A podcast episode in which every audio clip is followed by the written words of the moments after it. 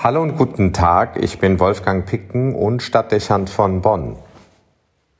Ein amerikanischer Präsident, der mit normaler Sprache spricht, natürliche Reaktionen zeigt und zur Vernunft der Politik zurückkehrt, indem er mit seinen ersten Amtshandlungen den Austritt seiner Nation aus internationalen Institutionen und Verträgen revidiert, erscheint wie ein Lichtblick am Himmel.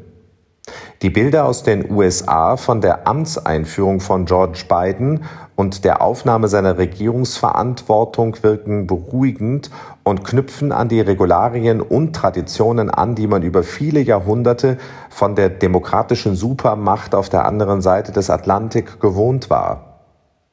Wenn man auch nicht jedes Detail weltpolitischer Machtentfaltung gut finden musste, die Vereinigten Staaten von Amerika galten immer als Garant für die Werte der westlichen Demokratien und als zuverlässiger Bündnispartner.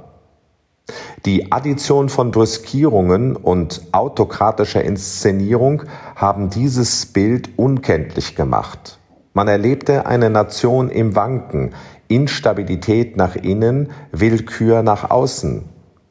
Fast möchte man von der Karikatur einer zivilisierten Gesellschaft sprechen, was einen mit großer Sorge erfüllen musste, weil nicht berechenbar erschien, welche Auswirkungen eine solche Entwicklung auf die weltpolitische Stabilität und die Zukunft der Demokratie haben würde allzu deutlich wurde, dass hier nicht nur die problematischen Seiten einer einzelnen Person Auswirkung zeigten, sondern sich die gefährliche Spaltung einer Nation artikulierte und damit von keiner kurzzeitigen Episode auszugehen war und ist. Es war nicht sicher, wie sich die politische Lage weiterentwickeln würde. Wohl oder übel einer Nation hingen am seidenen Faden.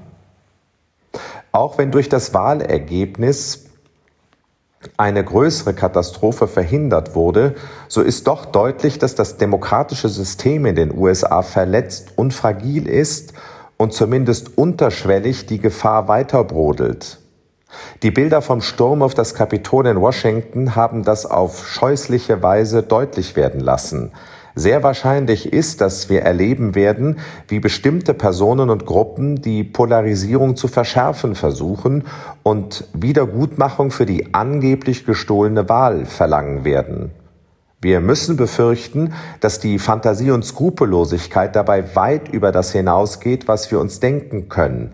Viele Bilder der vergangenen Monate lassen das vermuten.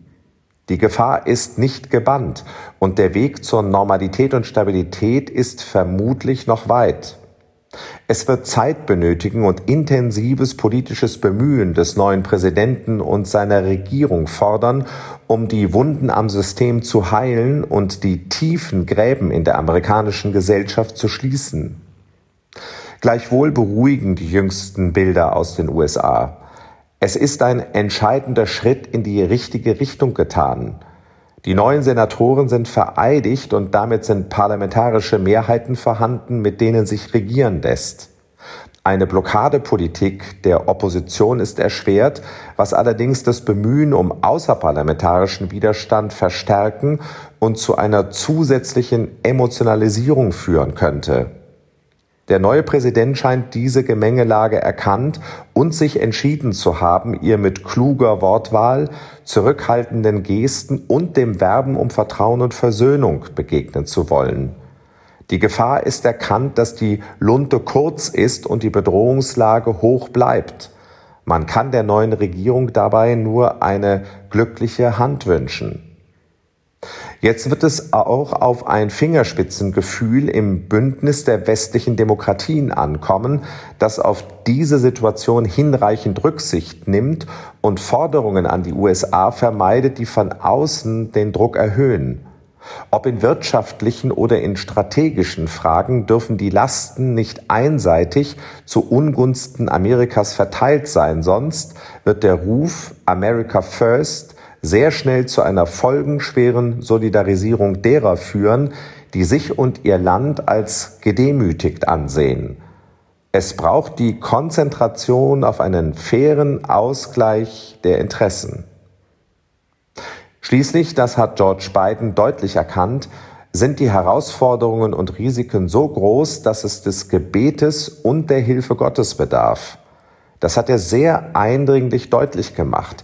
Wie selbstverständlich und zudem eindringlich war in seinen ersten Ansprachen immer und immer wieder von Gott die Rede.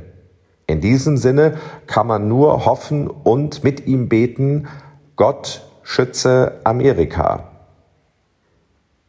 Wolfgang Picken für den Podcast Spitzen aus Kirche und Politik.